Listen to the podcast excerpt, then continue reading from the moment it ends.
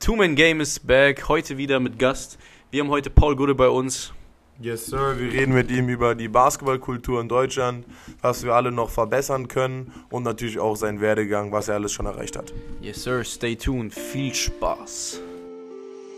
Und deswegen, genau, wir wollten eigentlich so von Anfang ein bisschen anfangen, sagen wir mal, so, zum einen deinen Werdegang, sodass du dich selber ein bisschen vorstellst, wie du zum Basketball gekommen bist und vielleicht auch einfach, ja, Ja, so deine ersten Stationen. So. Wir Genau, haben natürlich ja. auch ein bisschen Research gemacht. So. Ja, habt ihr hoffentlich einiges gefunden. Wir haben einiges extrem gefunden. viel, ja, vor allem vieles, was wir beide auch selber gar nicht wussten. So. Ja. Ja, aber vor allem auch eher halt Recent-Sachen. So. Ich weiß jetzt gar nicht genau, so bei deinen Anfängen, wo du geballt hast und sowas alles. Das, Ja. das ist so ein bisschen. Äh, Ich kann mal probieren, das äh, vor allem die Anfänge, was sie gesagt hat, das so ein bisschen zusammenzufassen. Also bei mir ging es relativ spät los eigentlich mit Basketball. Ich bin so mit ähm, zwölf ungefähr zum Game gekommen durch einen Kollegen von mir. Der hatte ähm, so ein kleines Ferienhaus ähm, und da war ein Korb. Und vorher hatte ich mit Basketball gar nichts zu tun. Und dann äh, ja, hatte ich mit ihm viel zu tun, bin da hingegangen und dann haben wir irgendwie ein paar Körbe geworfen und ich fand's nice. Ich dachte mir so, ey, ist ein geiles Gefühl, den Ball durch die Luft zu werfen. Ab und zu fällt er rein, oft auch nicht, aber es war nice. Und dann war äh, der Hintergrund als Sportler immer, ich habe sehr früh angefangen, Tennis zu spielen. Und dann war so dieses competitive Ding auf jeden Fall schon in mir drin, so dass ich ungern verloren habe. Und dann mein Kollege, der besser war als ich, weil er natürlich diesen Korb hatte. Und dann hat es angefangen. Ne? Ich fand das Gefühl nice, der Kollege war besser als ich. Und dann bin ich, wann war das? Mitte der 90er? Da gab es NBA im Free TV. Da, äh, Das ist unvorstellbar da heutzutage eigentlich, Ja, da gab es äh, am Wochenende ähm, im DSF und Sat1 hatte Basketball-Sendung über die NBA. Jedes Wochenende konntest du was sehen. ist ja krank. Ähm, und dann kam die Welle, äh, dank auch des Dream Teams 92, ähm, kam es nach Europa. Und es war einfach präsent für Leute, die normalerweise vielleicht auch nicht mit dem Sport in Verbindung gekommen wären. Und so äh, kam das, dass ich dann irgendwann gesagt habe, äh, ja, ich wünsche mir irgendwie zum Geburtstag einen Basketball und einen Korb. Dann hatte ich irgendwie so einen Ring an so einer Mauer auf einer ganz schlechten Höhe, aber egal, das waren die Anfänge so, ne? Hauptsache irgendwie ein bisschen ballen halt. irgendwas irgendwo reinwerfen. Und dann ging es los und dann einen Verein gesucht und dann äh, kam irgendwann die N1 Mixtape-Welle. Dann kam das Hip-Hop-Game und die Rap-Culture dazu und dann war Feierabend für mich. Da gab es nichts anderes mehr. Und äh, klar, äh, ich kann sagen, bis heute hat sich nichts geändert, weil Basketball immer noch so eine Relevanz hat oder so einen hohen Stellenwert in meinem sowohl privaten als auch beruflichen Alltag. Aber ja, das kam dann einfach zusammen und äh, hat dann ja, alles, alles verändert sozusagen bis heute irgendwie und ist immer noch ein großer Bestandteil. Würdest du sagen, gleich die erste Frage, weil du jetzt gesagt hast, zum Beispiel, dass es damals so für alle zugänglich war, Ja. Dass wir haben nämlich auch darüber ein bisschen diskutiert, jetzt als wir das auch recherchiert haben, dass, würdest du dann fast sagen, dass es damals eine größere Basketballkultur gab, als es jetzt quasi der Fall ist? Kommt drauf an, was du unter Kultur verstehst. Ähm, ich würde sagen, es war einfacher zugänglich für Leute, die nichts damit zu tun haben.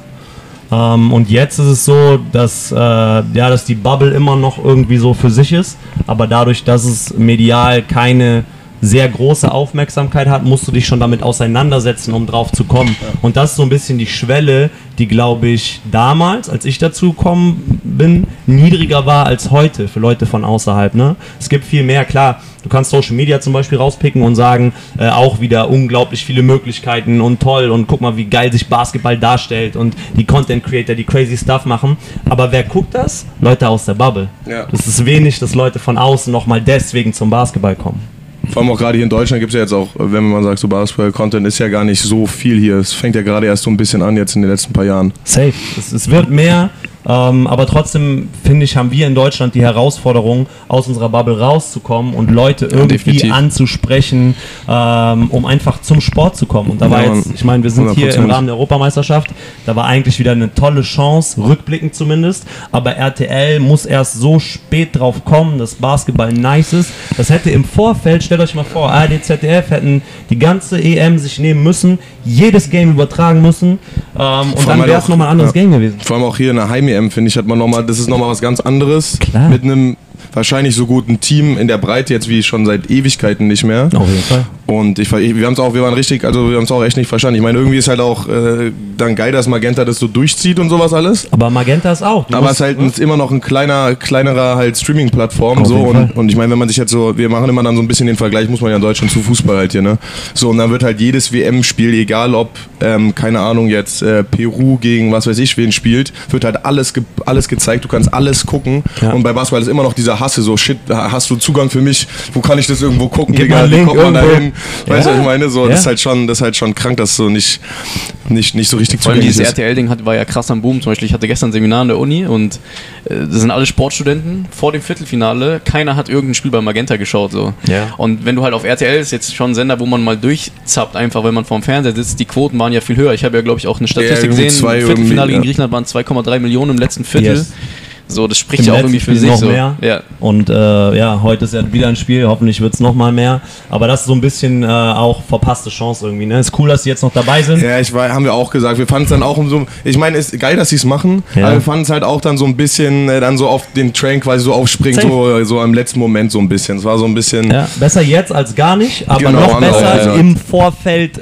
Gib ihm, ne? Vor allem, man kann ja sagen, so, Ja. wir machen nur Viertelfinale, Halbfinale, wenn ihr das schafft, dann sind wir safe dabei oder irgendwie Ja. sowas, aber nicht dann so ein kurzfristiges Ja. Ding noch so draus machen. Und diese guten, guten Quoten, was du gerade erwähnt hast, das ist ja trotz kein Storytelling dabei. RTL hatte ja gar keine Chance, die Zuschauer darauf vorzubereiten und ein, zwei Wochen vorher mal ein bisschen zu erzählen, das sind die Basketballregeln. Ja. Hier ist Dirk Nowitzki, das ist Dennis Schröder, Franz Wagner und ein bisschen, da ist ja nichts passiert und dennoch war es so hoch. Also ich glaube, das sagt einiges aus über das Potenzial, was eigentlich da ist. Definitiv, definitiv. Also genau, jetzt bezüglich nochmal Basketball-Culture. Was hat sich da Ja. für dich verändert? Also ich meine, du warst ja jetzt gerade so, nein, dieses natürlich, das können wir jetzt nicht richtig nachvollziehen, aber den Vibe wissen wir immer noch. So ein bisschen können wir uns ein bisschen denken mit Ohne Handys, Takes. dieser Vibe. Genau, Ohne sowas, YouTube. nur Ballen, Streetball, weißt du, so direkt. Ja. Ähm, was hat sich da jetzt so für dich, ich meine, du bist eh die ganze Zeit in der Szene drin, so was hat sich da so am meisten verändert, findest du?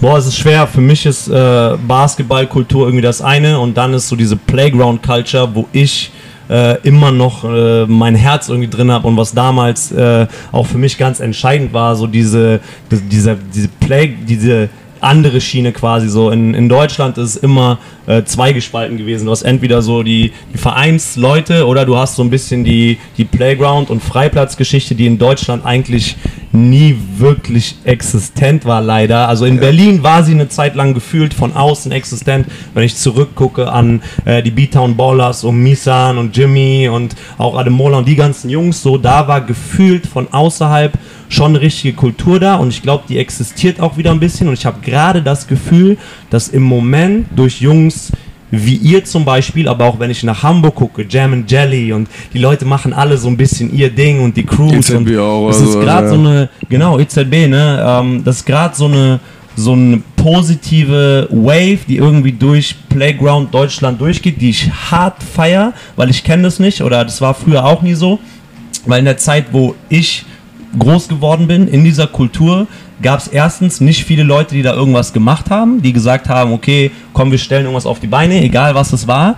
Und es war immer der andere Ansatz, weil ich vergleiche das immer so ein bisschen mit der Hip-Hop- und Rap-Kultur, weil für mich ist es eins, das gehört zusammen.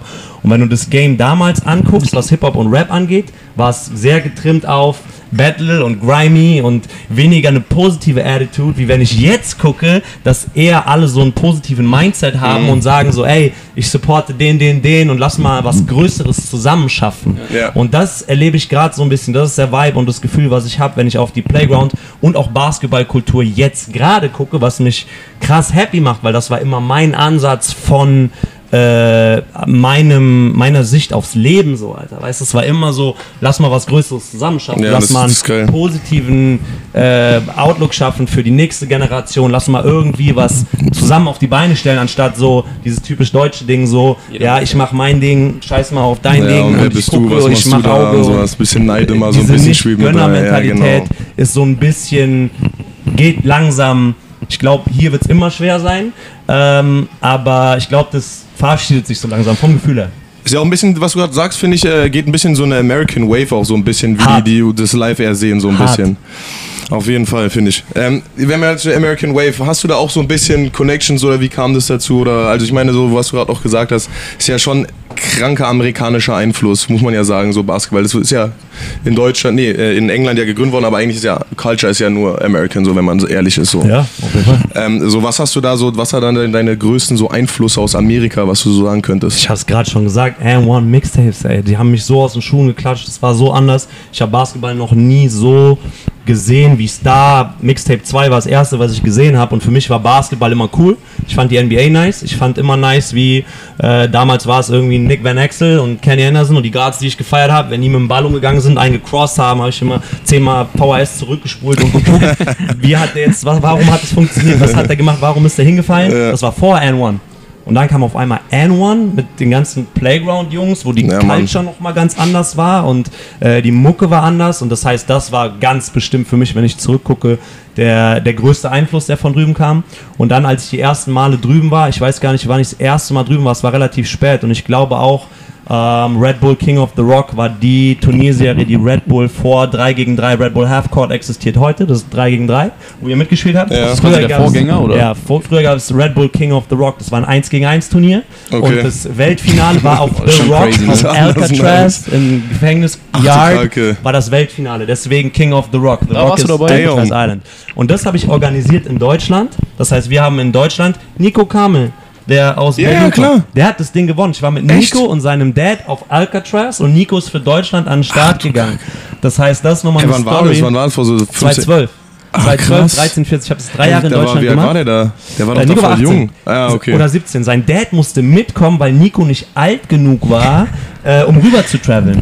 Und ich konnte die begleiten. Ich war mit denen drüben. Nico hat, glaube ich, sogar ein Game gewonnen. Zwar direkt Knockout und war krass, dass der jüngste Teilnehmer ein Spiel gewonnen hat. Und dann war auch Feierabend, weil Baby Shaq und so haben das Ding jedes Jahr gewonnen, 25.000 Dollar mitgenommen und haben einfach nicht gespielt so. Aber das war so das erste Mal, dass ich wirklich, ich weiß nicht, ob es das erste Mal war, dass ich drüben war. Aber dann, du hast es gerade gesagt, diese American Way of sowieso live, aber auch diese positive Attitude, die dir egal wer entgegenbringt, die Leute connecten, die Leute gehen ganz anders miteinander um.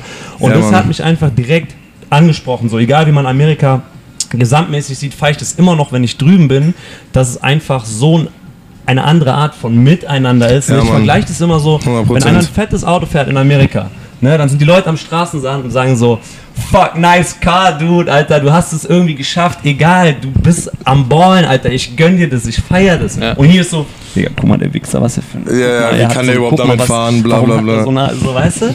Und das ist halt so ein Grundunterschied, wo ich aber trotzdem das Gefühl habe, da ändert sich gerade ein bisschen was und das ist gut so, weil es wird höchste Zeit, weil diese Nichtgönner, Neider und diese Schiene von Leuten, die äh, äh, gucken und vielleicht Sachen geil finden, aber es nicht übers Herz bringen, einem zu sagen, Dicker, Ja, genau, Props machen, das, ja. was du machst, so, weißt du, das ist immer so, das ist immer mein Ansatz, so, wenn ich Leute feiere und ich habe es euch auch, glaube ich, relativ früh gesagt, als ich mitbekommen habe, was ihr macht, Dicker, ich feiere das so, ich finde es nice und das ist das, was die Kultur Ja. braucht, weißt du? Ich glaube auch das, was du gesagt hast, man kann ja auch definitiv in einer größeren Gruppe auch mehr bewirken, als wenn man alles immer nur alleine macht. Deswegen glaube ich, ist für uns auch faszinierend gewesen, weil jetzt für uns ist ja so, wie du schon angesprochen hast, es gibt ja jetzt schon mehrere Leute, so, egal ob das jetzt Jam Jelly ist oder irgendwie, es gibt jetzt schon ein paar Leute, die was machen. So. Auf jeden Fall. Wenn ich jetzt so zurückgucke, so als ich Joppebell gespielt habe oder so, da gab es wirklich, ich weiß nicht, es gab halt dich, es, mir fallen jetzt, ich habe mich jetzt auch nicht so krass Ja, Mr. Mike ja aber- schon gesagt, Genau, ja. aber es gibt jetzt nicht so viele andere und deswegen war es für uns auch, glaube ich, so, ja, doch schon faszinierend so, weil du bist diesen Weg schon mäßig eigentlich alleine so, also nicht alleine gegangen, mit Sicherheit hast du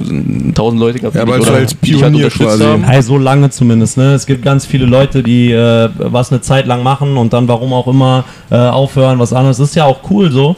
Ähm, aber das war definitiv, wenn mich Leute fragen, irgendwie, ähm, wie es dazu gekommen, zu manchen Dingen, die sich jetzt in den letzten fünf Jahren vielleicht erst ergeben haben, Ja. dann sage ich denen, ja, guck dir mal die 25 Jahre vorher an, irgendwie, weißt du? Ich glaube, es ist immer ein gewisser Grad an ähm, Beständigkeit und Struggle notwendig, um Dinge zu schaffen. Bei manchen Dingen dauert es halt länger, bei manchen nicht so lange, aber man muss fast schon sagen, leider in der Basketballkultur in Deutschland äh, dauert es dann doch eher länger, so ist doch Ja, eher klar, auch ist auch nicht so großes äh, Audio, Ja, Audi Audience. Ja, Ähm, Mann. findest du, wie ich, du hast davor gerade vom Podcast kurz gesagt, findest du, du hast da jetzt so ein bisschen aber schon die Bestätigung gefunden, die du dir so wünschst für die ganze Work, die du da reinputtest? Boah, das ist eine gute Frage. Ist ja auch immer eine Definitionssache von Erfolg, Bestätigung und so weiter. Ne? Also ähm, ich glaube, ähm, das größte Glück, was man haben kann, ist so eine Art von, ich weiß nicht, Erfüllung oder ne, um happy zu sein. Genau, ja. so ähm, klar ist auch akzeptiert werden von bestimmten Menschen, auf die man Wert legt. Ist nochmal auch ein anderes Level. Ich glaube, man, es ist wichtig, sich frei zu machen von so ähm, oberflächlichen Dingen wie irgendwie äh, Likes, Zuschauerzahl Ja, und sonst was. Ne? 100%. Das ist eigentlich relativ früh, habe ich, äh, hab ich, hab ich gemerkt und gelernt, dass es darauf mir zumindest nicht ankommt. Natürlich ist immer nice, wenn viele Leute Ist nice irgendwie, have, so, es, ja, ist, es ist nice, wenn es da ist, aber mir kommt es eher darauf an, von Leuten ähm, respektiert zu werden oder mit denen im guten Austausch zu sein und zu wissen, dass die äh, mir eine gewisse Art von Wertschätzung entgegenzubringen, wo ich weiß, ähm, das sind Leute, die wirklich in dieser Kultur irgendwie was bedeuten. So, das ist für mich auf jeden Fall der größere Wert. Und mittlerweile ist es so, dass ja auch ein paar Sachen am Start sind, wenn ich zurückblicke, ähm, was auch immer wichtig ist, ab und zu mal zurückzugucken und sich selber auf die Schulter zu klopfen und zu sagen, safe. so, damn, Alter, das hast du 100%. wirklich gemacht, so nice, so, weißt Ja. du? Das ist super wichtig, ähm, weil ich glaube, vielen Leuten es auch so geht, dass äh, die Musik kurz mal angeht, ähm, dass es vielen Leuten so geht und mir auch lange, dass man so in diesem äh, Everyday-Ding drin ist und so darin vertieft ist, sich auf die Sachen zu konzentrieren, die jetzt sind oder die vielleicht in der Zukunft liegen, Ja. dass man selten sich die Zeit nimmt, zurückzugucken und irgendwie zu gucken, was hat man gemacht. Aber das kommt auch ähm, ja, immer wieder. Und es ist immer schön, Leuten zu begegnen, die vielleicht sagen so, Alter, ich kann mich noch erinnern, damals Germany's Finest, whatever, und jetzt ist es gefühlt 20 oder mehr Jahre her. Ja. Daran merkt man immer wieder so, ja, okay, Alter, man hat doch eine Zeit lang schon irgendwas gemacht. So. Ja, safe. Und das ist nice. 100 Prozent, ja, das haben wir auch davor gesagt. Deswegen für uns bist du auch äh, ein großer Einfluss gewesen, schon seitdem wir klein sind. Äh, ist auf jeden Fall sehr nice gewesen. Ja. Ähm, ist immer auch eine Frage von Wert natürlich, wie, wo, was. Ich finde auch Respekt ist immer sehr wichtig. Das kann man gar nicht unbedingt in jetzt irgendwas aufwiegen, auch nicht in Geld jetzt oder irgendwie Mhm. sowas, sondern wenn du dann von der Person, auf die du jahrelang schon immer, die du wirklich sehr respektiert hast, wenn die sagt, ey, nice, was du machst, Digga, ich sehe dich und sowas, Ist viel das mehr ist wert, viel mehr wert meistens und dann weiß man auch schon automatisch. Es gibt ja nochmal einen Push dann auch vor allem so. Jeden dann so, okay, nice, von der hat mich schon approved, dann geht's weiter und so weiter und so Ja. weiter. Ähm, was du gerade angesprochen hast mit Germany's Finest, so was waren, was hast du so für Stationen im das ist ja das ist ja deine eigene, also was wir so, das ist ja deine eigene Streetball, dein eigenes Team quasi, was du gegründet hast. Ja. So und da bist du ja auch auf äh, geisteskranke Turniere gefahren. Safe. Ich glaube, China war sogar mit dabei. Da war ich nicht dabei. Das Dings 10 habe ich nicht. Nein, nein, nein, das war nicht mit dabei. Wir waren auf den Philippinen, wir haben auf jeden Fall wilde Geschichten gemacht. So. War das, ist es ein reines Aber das 5 gegen Jump Ten 5 nicht. Team oder ist es so alles Mögliche? Egal. Es ist einfach eine Community und wir Egal. schicken Baller egal wohin. Nee, das war so, das hat angefangen eigentlich zu zweit beziehungsweise zu dritt, dass wir das gemacht haben. Ähm, mit damals äh, German Graham und Simon Zeitz. German war so der sickeste Ballhändler, den Deutschland je gesehen hat, hands down. Ich habe noch nie jemanden gesehen mit solchen Handles bis heute. Ähm, der war anders. Ähm, und Wo hat er Simon- gespielt ganz kurz? Oder der also hat war der Highschool gespielt, der hat auf der Straße gespielt, der war nachher leider jemand, äh, wo man zurückblickt und sagt, äh, der hatte Talent, aber hat es warum auch immer nie richtig geschafft so. Ähm, und Simon war derjenige hinter der Kamera, der angefangen hat, so Tapes zu machen sozusagen. Also Nice. Tapes, wie es damals möglich war, so ist heutzutage unvorstellbar, äh, wie das damals aussah und wie das funktioniert hat. Aber das war so das Ding, ein bisschen angelehnt an diese an dieses Ja, ja, N1-Vorbild ja, ja, klar. Ähm, nice. haben wir so kleine Videos gemacht und haben die online gestellt und waren dann damit wirklich so äh, die ersten. Und daraus ist es dann entstanden, dass früher gab es eine sehr große Streetball-Tour in Deutschland, Sprite oder TD1 Challenge, das gab es jahrelang ähm, bis 2002. Ähm, und das waren 5 gegen 5 Turniere draußen mit unglaublich vielen Courts. Sechs, sieben Städte in Deutschland. Brands haben ihre Teams gesponsert, um da auseinanderzunehmen mit Erst- und Zweitligaspielern. Das war anders. Das hat es bis jetzt auch nicht mehr gegeben in Deutschland.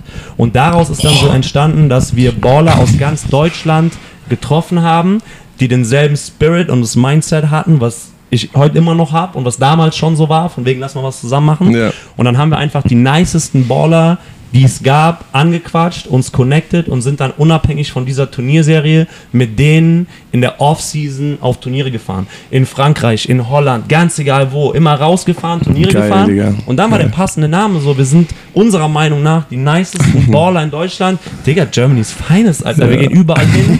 Und der Name hat resoniert dann im Ausland, egal wo wir hingekommen sind. Und das ist auch was, wo ich zurückdenke, was super nice war, weil viele Leute im, im Ausland, egal wo du hingehst, England, Frankreich, äh, Spanien, egal wo wir waren, die haben nicht unbedingt ein positives Bild, wenn sie an Deutschland denken. Warum auch Okay, immer. ja. Wir sind nicht so well respected im Ausland. Ja, ja. Für manche Sachen schon, Pünktlichkeit, Arbeitsmoral, okay, die Deutschen liefern ab, aber Basketball und so ist immer noch ein Land, wo die Leute denken, ja, die Deutschen, nee, ich weiß nicht, ne? Nicht so nice. klar. das haben wir safe geändert.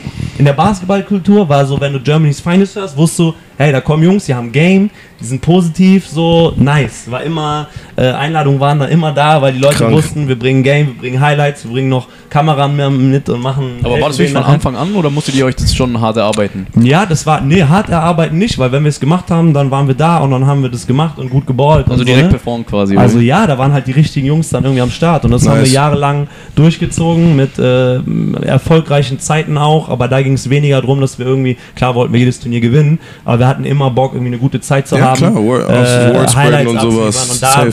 äh, Da hast du ja. auch mitgespielt auch? Ja, genau, das war die Zeit, wo ich noch selber am Ballen war und das dann äh, ja, nachher dahin getragen habe, als ich dann nicht mehr selber Hm. Teil des Ganzen war, die nächste Generation zu nehmen, die für euch auch schon äh, noch die ältere Generation ist, Ja. aber dann die nächsten Jungs mitzunehmen und denen zu zeigen, was heißt es, den eigenen Arsch mal aus Deutschland raus, aus der Comfortzone raus, gegen andere Leute zu spielen und so weiter. Und das habe ich noch jahrelang gemacht. Jetzt länger nicht mehr, aufgrund von vielen Faktoren, aber so dieses Ding ist immer noch da und wir werden safe auch wieder äh, im Ausland irgendwo hinfahren mit äh, steht ganz alten ja. Leuten so. Ja, das wird auch nie aufhören, so Okay, weißt ja, du. nice. Also lange Sehr fair. nicht mehr, es ist lang kein Germany's Finest Team mehr irgendwo an den Start gegangen. Aber das ist safe noch da und äh, ja, wenn es irgendwo an den Start geht, dann wird genau derselbe Spirit irgendwie wieder da sein, äh, den es vor 10, 20 Jahren safe, gab. So. safe. Aber was wir dann, glaube ich, noch eine Frage haben an dich, Ja. ist quasi, du hast es ja gerade angesprochen, du bist ja dann relativ schnell, wie, du bist jetzt, wir haben nachgeschaut, 39, richtig? 40. 40, Ja, okay, ja. krass. Ähm, du bist ja dann relativ schnell vom Spieler so zum Trainer geworden, sag ich jetzt mal. Ja, schon während der, aber Oder ja, währenddessen, sagen, ja. genau. Und du bist ja eigentlich so, wenn man das so sagen kann, schon so der einzige wirkliche so Skill Development Trainer in Deutschland, oder? Zum, zum Glück nicht wirklich, aber ich glaube, Der der, das so einzige der das jetzt so- Safe. Der das öffentlich macht. Es Safe. gibt natürlich Genau. jedes Verein, diese Pro-Teams haben alle ihre Skill, aber du bist der Es gibt auch noch ein paar mittlerweile, die das machen, auch auf einem guten Level, die das auch ein bisschen Auf öffentlich IG, ja, so, aber nicht so Juckt, YouTube-mäßig. Ähm, aber ich war auf jeden Fall, wenn wir wieder zurückgucken, jemand, der das sehr Angefangen, früh ja. gemacht hat. Ich will überhaupt mir gar nicht auf die Fahnen schreiben, so ich war der Erste, gar nichts, so weißt du. Ähm, aber bestimmt einer der Ersten, die es gemacht haben und bestimmt einer derjenigen, die das jetzt vor allem in der Öffentlichkeit und so, wie ich das darstelle oder den Leuten einfach das offen zeige, ja, ganz bestimmt. Aber du wolltest auf die Anfänge gucken, glaube ich, oder? Genau, also Diese wie ist es? Und Genau, so, ne? Okay. weil das finde ich schon eigentlich krass, weil man kennt dann ja doch so auch unter dir so diese eben diese Mixtapes so. Ja, Mann. Und dann hat man dich da so selber am Ballen gesehen. Ja, und Mann. für mich ist es dann auch immer schwierig, so ich, also Leander und ich kommen beide aus so Jugendprogrammen so, wo man Ja. halt schon natürlich anders ein bisschen Basketball beigebracht bekommen Ja, hat.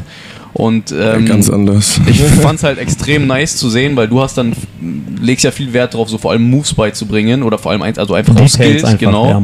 Und ich finde es einfach nice zu sehen, dass jemand, der dann eigentlich so selber so ein typischer Streetballer war, der so einfach einfach auch Bock hatte, Leute Ja. zu crossen oder wie auch Aber immer. nichts passt besser als das. Weißt du warum? Weil ich ganz früh angefangen habe, aufgrund dieser äh, Nerdigkeit und dem unbedingt verstehen wollen, wie manche Sachen funktionieren, damit ich die anwenden kann, habe ich damals schon so sehr ins Detail geguckt als Spieler, weil ich die Sachen können wollte. Und das hilft mir jetzt natürlich unglaublich, dieses Auge fürs Detail, was ich damals schon entwickelt habe, ohne zu wissen, dass ich es später als Coach, dass es Gold wert Ja, sein 100%. wird, habe ich mich damals schon damit auseinandergesetzt, so zu fragen, warum funktionieren Sachen, wie kann ich das machen, wie kann ich meinen Crossover jetzt genauso hinbekommen wie Allen Iverson oder sonst wer. Ja. Das hat da schon angefangen und dieses Coachen hat schon angefangen, als ich noch 18 oder 20 war, habe ich angefangen, äh, in der Jugend äh, Kids ein Layup beizubringen und irgendwie Jugendliche zu teachen. So, das war Ja. einer meiner ersten Nebenjobs, die ich hatte. Und das habe ich die ganze Zeit gemacht. Auch während ich dann Sport studiert habe in Köln, habe ich immer so eine U14, U16 immer so ein bisschen trainiert. Ähm, und dann eine Zeit lang auch nicht mehr. Ähm, aber als es dann dazu kam, dass ich sozusagen nicht mehr aktiv gespielt habe und da war eigentlich äh, eine Verletzung schuld oder hat mich dazu gebracht, dann dieses Coaching noch mehr den Fokus zu Ja, legen, weil als ich immer Player, noch, ähm, ich wollte dem Game immer noch nah sein, auch wenn ich für mich eingesehen habe, ich kann nicht mehr äh, vier bis acht Stunden jeden Tag auf dem Freiplatz irgendwie äh, den, den Ball den Leuten durch die Beine ziehen und da probieren und so zeigen, dass ich irgendwie der tollste Spieler bin. Ja. So, das hört irgendwann auf. Ja, so, irgendwann fragst du dich mit, äh, keine Ahnung, Ende 20 so, okay, was will ich jetzt eigentlich machen? Und klar habe ich Bock drauf, immer noch den ganzen Tag zu ballen, aber irgendwann ist es vielleicht nicht mehr so sinnvoll oder es geht einfach nicht mehr. Und bei mir war beides gleichzeitig dann, dass meine, ähm, im Endeffekt hatte ich eine Rückenoperation, einen Bandscheibenvorfall und so Ja. weiter, der äh, mir gezeigt hat, okay, ist vielleicht nicht mehr ganz so sinnvoll, den ganzen Tag auf Beton zu spielen wie ein Geisteskranker. Und gleichzeitig habe ich angefangen, ähm, Leute in Einzeltrainings an die Hand zu nehmen und ein bisschen so dieses äh, Trainer-Game, was ich vorher immer nur von Mannschaften kannte, ich habe vorher immer nur Mannschaften trainiert. Ja, ja, okay. Und dann auf einem Basketballcamp sind Eltern auf mich zugekommen, haben gesagt, hier kannst du nicht mal eins zu eins Nachhilfeunterricht unserem Sohnemann geben, der Ja. braucht vielleicht hier und da nochmal einen Tipp. Ich so, ja klar, mache ich. Die ersten Stunden gemacht und so weiter. Der Typ ist in kurzer Zeit relativ gut geworden. Andere Eltern kommen, so. Und dann war es Nice. für mich klar. Das wäre unsere nächste Frage gewesen, wie sich das quasi aufgebaut Genau, Ja, hat. das und, da, ja- und da habe ich gesehen, okay, ähm, ich kann wesentlich größeren Impact haben ähm, auf Einzelspieler und deren Entwicklung, als Ja. wenn ich irgendwie mit Teamcoach, Teamcoach, ich will das nie mehr machen müssen, Alter. Das ist so eine schwierige Aufgabe. Erst recht, wenn du nur drei, vier Trainingseinheiten die Woche hast, 15 Spieler, was willst du den Einzelnen beibringen? Kannst du nicht machen. Deswegen auch Spieler, wenn die sich entwickeln wollen, du wirst im Teamtraining wirst du nicht besser oder nur sehr begrenzt besser als Spieler. Du musst 100%, selber Arbeit ja. reinstecken, du musst jemanden haben, der sich drum kümmert, mit dir als Spieler dein Game Ja. aufs nächste Level zu bringen. Und das habe ich dann schon sehr früh angefangen und habe schnell gemerkt, das interessiert mich viel mehr, als irgendwie äh, 15-, 16-Jährige probieren zu kontrollieren und irgendwelche Drills zu machen. So, und dann bin ich ganz früh in diese Skill Development, individuelle Geschichte reingegangen. Und dann kamen auch langsam so die ersten Videos aus Amerika. Mika Lancaster, Impossible, so crazy Sachen, wo ich gesehen habe, ey, in Amiland, das ist ein eigener Beruf, dass man Leute Ja, im Basketball einzeln trainiert. Das gab es hier noch nicht. Das gibt es ja immer noch nicht in jedem Erstliga-BBL-Team. Was für ein Ja, muss man Schande. sich echt mal gerade weißt du? vorstellen, ne? Also jetzt gibt es Alba, äh, Bayern München, du hast den Morris, der in Ulm war, der jetzt bei Bayern ist. Du hast ein paar Leute. Bamberg hatte auch, glaube ich, diesen. Genau, du hast ein paar gehabt. Leute, die machen das. Geschwindner war natürlich so der Ja, Typ, ja, klar. Ne? Aber trotzdem hat das immer noch nicht wirklich Kultur. Aber da auch, ne, sehr lange habe ich angefangen, das zu machen. Dann hatte ich irgendwann die Chance, äh, Jugendliche, dann habe ich es mit Frauen gemacht, dann sind die ersten Profis dazu gekommen. Dann hatte ich hier und da mal die Chance, mit einem NBA-Spieler vielleicht in die Gym zu gehen. Und das ist jetzt ein großer Teil von dem, was heißt groß, nicht so groß, ähm, zeitmäßig, was ich mache, aber ich war in der Lage jetzt ein bisschen länger als ein Jahr habe ich das Basketballatelier, ich habe meine eigene Gym, ne, wo die Leute hinkommen können. Ich muss nicht mehr zu jedem, muss man einfach Ja, mal so sagen. So. zu Ja, jedem zu- äh, irgendwie hintraveln. ähm, und das ist sehr angenehm. Das heißt, das ist immer noch was. Das ist zum Beispiel was, das ist meine Leidenschaft so. Das ist was, Ja. was mich sehr erfüllt. Mit Athletes in die Halle zu Leute gehen besser und, zu ja. machen, äh, zu sehen, wie jüngere Leute wachsen, nicht on-court, aber off-court. Das ist das viel größere Bild, was Leute mitnehmen an Sport und an diesen Sessions, die wir machen, wie die Leute wachsen, was sie mitnehmen für ihr Leben. Scheiß drauf, was aus Basketballkarriere wird, aber Ja, was find man mitnehmen kann, ist einfach äh, für mich der viel größere Segen und es ist nice, einen Teil meiner Zeit immer noch dem zu widmen und irgendwie dabei zu sein, Leute wachsen zu sehen. So. Ja, nice. Finde ich auch. Ich finde auch, ich finde auch, ich habe auch, ich rede auch oft äh, mit Marcel immer drüber, was so Basketball, ich meine, klar, wir kommen jetzt auch aus einem bisschen strafferen Programm. Also Marcel bei, äh, bei Bayern und ich bei Alba. Ja. Und ich finde, wir haben da so viel mitgenommen fürs Leben einfach. Also jetzt, abgesehen davon jetzt, dass wir jetzt nicht direkt Pro-Pros sind oder was Ja. weiß ich so, sondern wir Ja, machen unser Ding noch, wir wollen. Aber einfach so, dass man so dieses Zusammenhalt, diese Competitiveness hat, einfach, das sind so viele Sachen, die man gar nicht so mitbekommt unbedingt in dem Moment, aber die man einfach so direkt mitnimmt fürs Leben. Alles, man. Sport generell, aber auch Basketball im Speziellen gibt einem so viel mit und das begreift man natürlich erst irgendwie viel, viel später. Aber es ist geil, das mitverfolgen zu können über Jahre, egal ob das Jugendliche sind, ob das Pros sind, die man jeden Sommer vielleicht wieder sieht oder das ist einfach nice. So.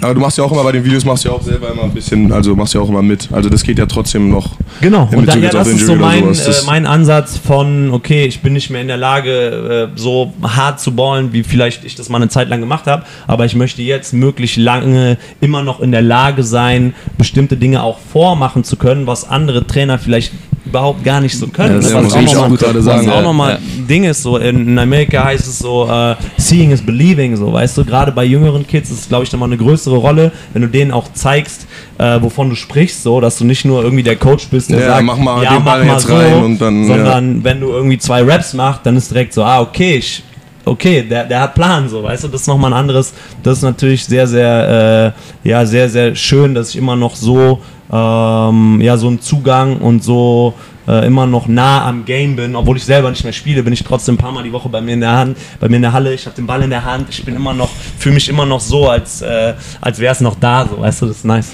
Das ist 100% wert. Ich hatte auch schon Trainer, die hatten nicht mal, wenn man hat gesehen, die können gar nicht richtig ballen und man ist Ja. dann auch so, umso mehr man ja dann selber nicer ballen kann, umso mehr ist man dann so, hey, als ob du, also, Es wird immer schwieriger. Wird immer wie schwieriger. soll ich jetzt von dir das so aufnehmen? Wenn ich in dem Sinne schon mir denke, ich kann es schon ein bisschen selber. Klar, man muss andere Sachen, dann können die einem beibringen, Ja. weißt du, aber so, Ja. wenn der mir das jetzt so dreimal zeigt und der verdribbelt sich jedes Mal, dann bin ich auch so ein bisschen so. Ey, hm, auf, es fällt viel einfacher, Dinge zu lernen, wenn du sie einfach auch sehen kannst. Ja, ne? Mann. Also das ist eh so, ähm, es gibt vor allem Kids, aber es gibt auch Pros und, und Leute, die, die können das beibehalten. Denen machst du einmal was vor oder zweimal was vor. Und ich bin immer dafür, gar nicht so viel zu reden und zu erklären. Ich mache lieber was einmal vor. Und dann die Und dann sage ich so, hier, mach mal. Ja. Guck mal, wie hat sich's angefühlt? Okay, guck mal hier. Ey, Handys, größter Fluch, größter Segen, aber bei mir in den, in den Coaching-Sessions, ich nehme die Leute auf. Wie hat sich's angefühlt? Ja, guck mal hier. Ja, Mann. Weißt du, also das ist aber auch ist, richtig äh, American Way, dieses mit ja, dem Nachfilmen. aber es ist so, schwöre, das so viel wenige. wert. Weißt du, man braucht es dringend, weil so Find häufig hat auch. man eine andere Wahrnehmung von dem, wie die Bewegung vielleicht an einem aussieht und wenn man einem das dann Komplett. zeigt, so ist es Komplett. komplett nochmal was an- ganz anderes. Ja, Aber Mann. zu dem, was Lerner gesagt hat, Ja. wollte ich noch kurz was sagen oder nach deiner Meinung mal fragen, Ja.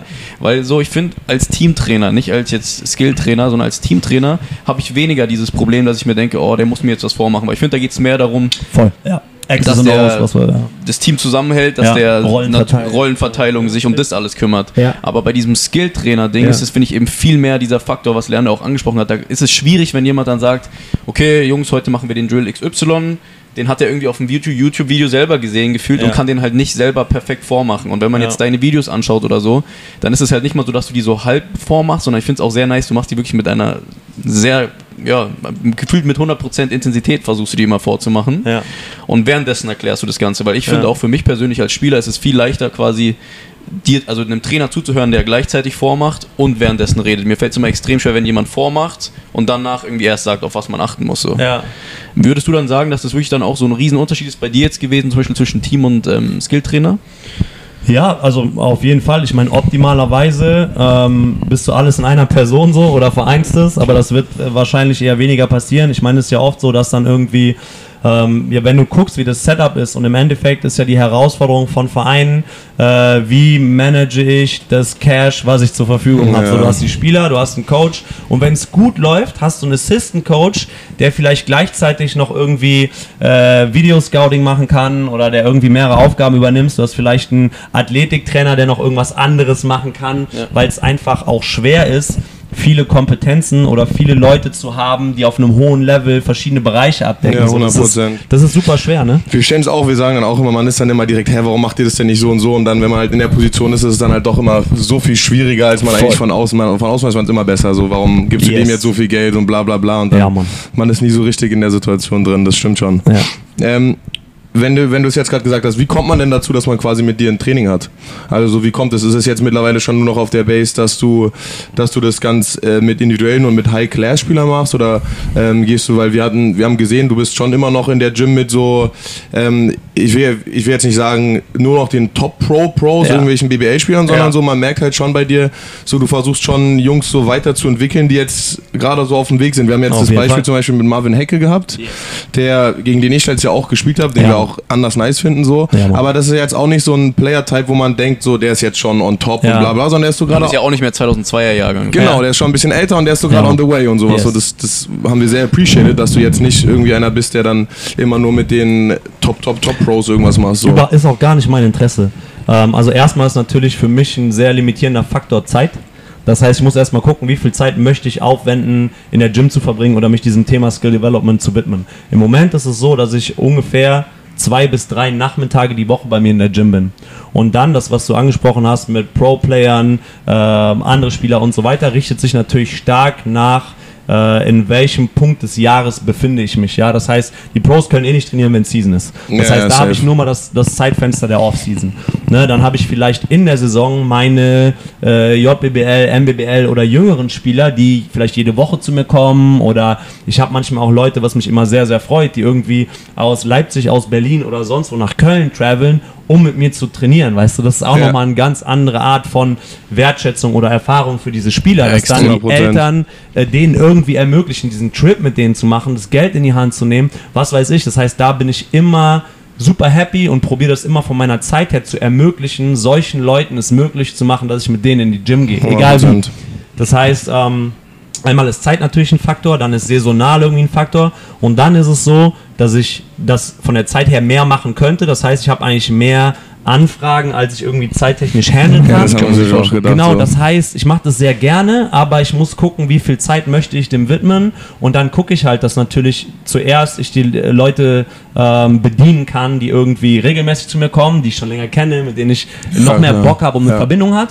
Dann gucke ich ein bisschen, mit wem habe ich auch Bock zu arbeiten. Früher war ich happy über jedes Kind und alle El und alle, die zu mir gekommen sind. Mittlerweile bin ich sehr froh, auch da ein bisschen selektieren zu können. Das heißt, wenn ich irgendwie mit jemandem arbeite, ist sowieso so eine erste Session irgendwie mandatory, um sich kennenzulernen.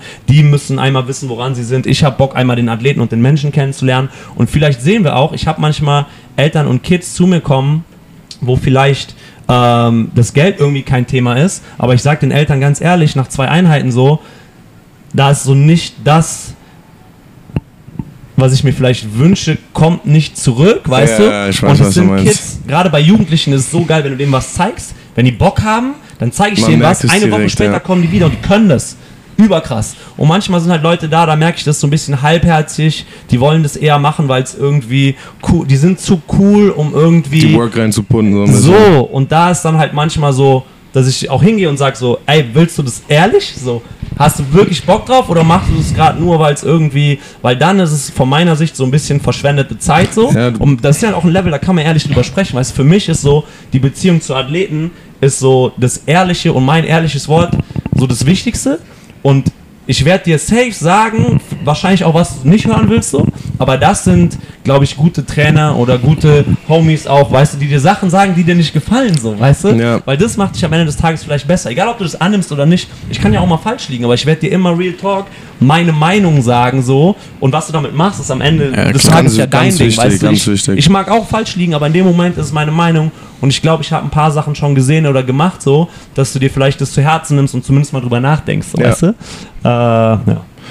Wenn du jetzt gerade gesagt hast, du hast nicht mehr so viel Zeit, was sind so gerade bei dir die größten Projekte, die du gerade machst? Ja, also seit sechs Jahren ist das größte Projekt, was mich immer über das komplette Jahr begleitet. Ähm, Sports Director bei Red Bull Half Court. Das ist ein globales 3 gegen 3 Turnier, ähm, wo jetzt auch wieder das Weltfinale in Kairo ansteht. Das mache ich schon sehr lange. Das ist ein großes Projekt. Da habe ich die Chance, nochmal einen Impact zu haben auf die globale Streetball und Playground Culture, was sich unglaublich nice anfühlt. Und ich hatte äh, wirklich die Also Chance, so da schon ja, Mann. so viel zu machen. Immer noch ne? mad, dass wir da so reingekackt Ähm, haben bei Ding, ihr wart in Mannheim. Ne? Bei, Wir wo waren wir in den Mannheim, Court- ja. und in München auch. Ja. Genau, seit drei Jahren, und das ist auch in gewisser Hinsicht auf meinem Mist gewachsen, renovieren wir Freiplätze auf der ganzen Welt. Ja. Ja, das heißt, immer wenn ich sehe, Court renoviert Türkei, irgendein Bild, Court renoviert das, das ist immer so ein kleines Gefühl in mir, was sagt So so, nice. Digga, das, das ist nice, was da gerade passiert, so, weißt du? Das heißt, das ist das Hauptprojekt, aber das ist ja immer noch so, da arbeite ich gefühlt immer noch für jemand anderen. Ja, klar. Deswegen sind so alle Projekte, die auf meinem eigenen Mist gewachsen sind, immer die, die mir so ein bisschen noch mehr am Herzen liegen werden. Klar. Ja, das heißt Basketballatelier zum Beispiel. Dann habe ich seit zwei Jahren jetzt eine Agentur, wo wir äh, Events machen, zum Beispiel die Red Bull Half Court Tour in Deutschland, Mhm. aber auch viele andere Dinge, äh, wo wir Brands mit Athleten zusammenbringen, wo wir so ein bisschen Nice. äh, ja äh, Gibst du Brands auch wahrscheinlich noch nicht in Deutschland, oder? ja, gibt's schon, aber nicht so nerdy, wie wir das im Basketball machen. Also im Basketball haben wir nochmal eine ganz andere Expertise. Wir machen das auch außerhalb des Basketballs, aber da merken wir, dass da viel Bedarf ist, ähm, Brands erstmal zu helfen, im Basketball authentisch vor allem stattzufinden. Ja, 100%. das heißt, das ist sowas, was gerade ganz gut funktioniert und wächst und was viel Spaß macht. Wie ist es mit den Brands? Weil Ja. es ist ja jetzt nicht so eine große Plattform. Also es ist schon big, aber du weißt ja, was ich meine. So ein bisschen Ja. ist jetzt auch nicht so groß. Sind da viele Brands schon so eher geneigt quasi so, äh, wie jetzt, wenn man jetzt zum Beispiel in Amerika gibt es ja gerade Art College ja auch vor allem im Jahr das, äh, dieses gepasst, dass die jetzt Ja. Endorsement-Deals machen können und Ja. alles. Ähm,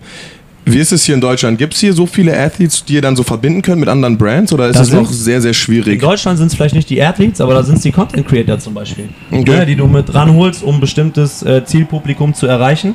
Und mittlerweile geht es Brands zum Glück auch nicht mehr gut drum, nur äh, bei den Influencern und Creatoren große Zahlen zu sehen und irgendwie Reichweite, Reichweite, sondern es zählt mehr Community Marketing. Ja, du willst Ja, in, bei Basketballern wie stark ist die Community ja, von dem, genau. ja. Und die erreichst du halt durch die fünf, sechs Leute, die dann eine Ansage machen und Ja. die, die haben wir eh safe, so weißt du, Ja, die, denen gebe ich 100%. allen Call so, für die ist es cool.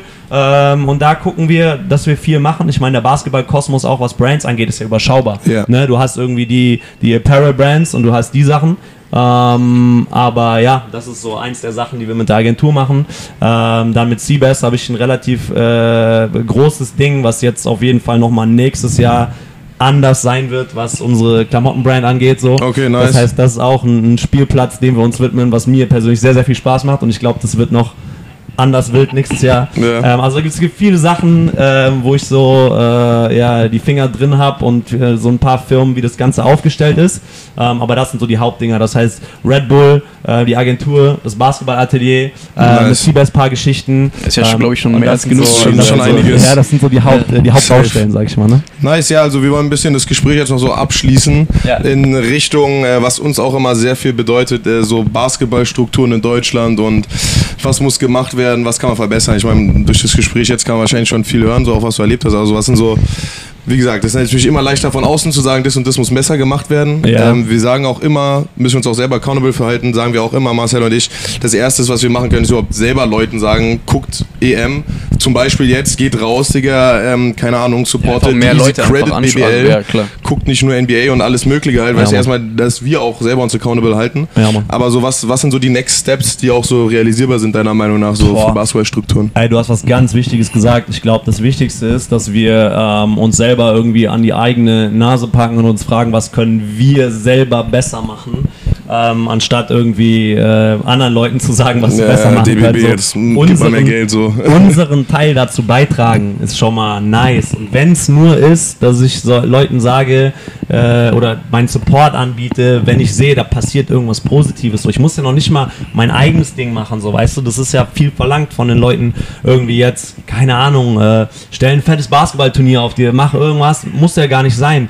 Aber ich glaube, den, den Strukturen, die schon bestehen und egal was es ist, ähm, die zu supporten, das heißt, so die eigene Kultur irgendwie zu pushen, das ist, glaube ich, das Erste, was die Leute machen können. Und wenn dann selber noch ein bisschen mehr Energie oder was weiß ich da ist, ähm, einfach ja noch mehr da reingehen, um wirklich hands-on irgendwas äh, besser zu machen, ganz egal, was es ist. Ne? Okay, fair, ja.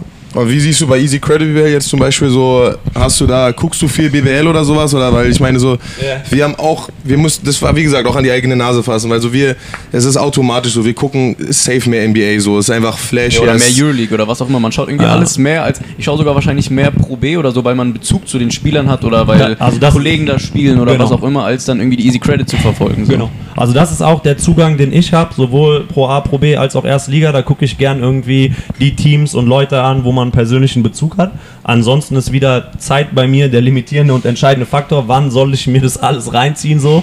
Da muss man sich entscheiden. So. Und ich hatte letztes Jahr den League Pass. Ich kann euch gar nicht sagen, wie wenig NBA ich auch geguckt habe. So. Ja, fair. Ähm, und da ist wirklich die Frage. Und die BBL gefühlt macht die schon einen ganz guten Job, aber klar sind da auch von außen wieder viele Sachen, wo man denkt so, ja, das könnte besser laufen, dies könnte besser laufen und so weiter. Aber die geben sich auch, glaube ich, äh, Mühe und gehen jetzt in eine Richtung, vor allem, ähm, dass sie, dass sie so Leute wie Seabass und der Film macht da jetzt die Livestreams sagen, so, ja, weißt genau. da geht auch, auch schon vieles, neu, glaube ich, wo man auch ein jüngeres Publikum mit abholen kann, weil das müssen die machen. Ja, 100%. Ne? Du kannst, also du brauch, musst schon auch neue Leute dazu bringen und da sehe ich viele Dinge, wo ich denke, okay, das geht in eine gute Richtung und auch jetzt Europameisterschaft und vielleicht geht da, ist da jetzt auch noch mal ein bisschen Energie hoffentlich, in dem Thema so. ja. Das kann man sich nur wünschen, auch für den deutschen Basketball.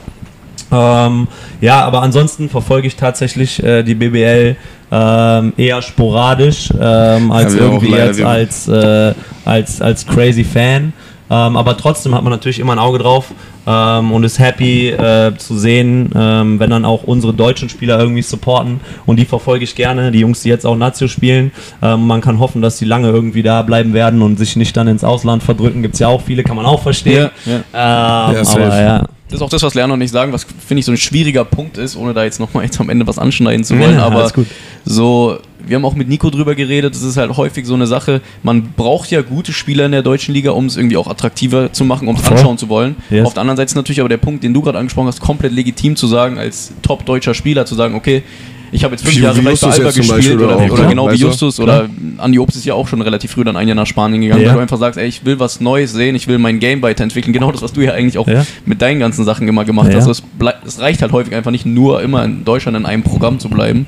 Und das finde ich ein sehr schwieriger Punkt, dann zu sagen, okay, habe ich jetzt wirklich Lust, doch mir den deutschen Basketball anzuschauen und den zu supporten so und Ja. halt die paar Spieler, die halt nice sind, da auch wirklich sich anzuschauen oder gleichzeitig, aber man kann halt nicht alles gleichzeitig anschauen. Ich finde es extrem schwierig, da als Baller sich zu entscheiden und zu sagen, ey, Auf jeden Fall. schaue ich da am liebsten meine heimische Liga an, schaue ich am meisten Ja. NBA, schaue ich am meisten Euroleague.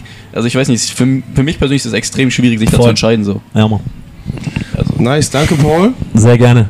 Sehr korrekt von dir und ähm, nächstes Mal King of Cologne Influencer Cup gewinnen wir, wollten wir noch sagen. Ach so. Wollen ja, wir wir noch eine kleine, planen. kleine Ansage machen, Okay, deswegen. wir planen, also wir, wir planen die nächsten Dinge. Äh, ja, Genau. warum nicht? Wir können vielleicht auch ein 2 gegen 2 machen. Die Halle ist ein bisschen tight dafür, aber es gibt, äh, es gibt viele Dinge. Ey, deswegen so, lasst euch, Also lasst euch kommen wir nur zu zweit. Lasst Ja. euch blicken im Atelier, da Safe. machen wir sowohl den nächsten Talk dann äh, bei mir irgendwie auf einer Plattform. Sehr, sehr gerne. Äh, lasst euch blicken, wenn ihr in Köln seid, NRW seid. Einmal im Atelier vorbeisteppen, was essen gehen, Einladung Auf jeden steht. Fall. Äh, vielen Dank, dass ich hier sein durfte. Wir sagen Dankeschön. danke, Mann. Ja, danke, dass du da warst. Nice. Ich hab's nur piepen gehört, Alter.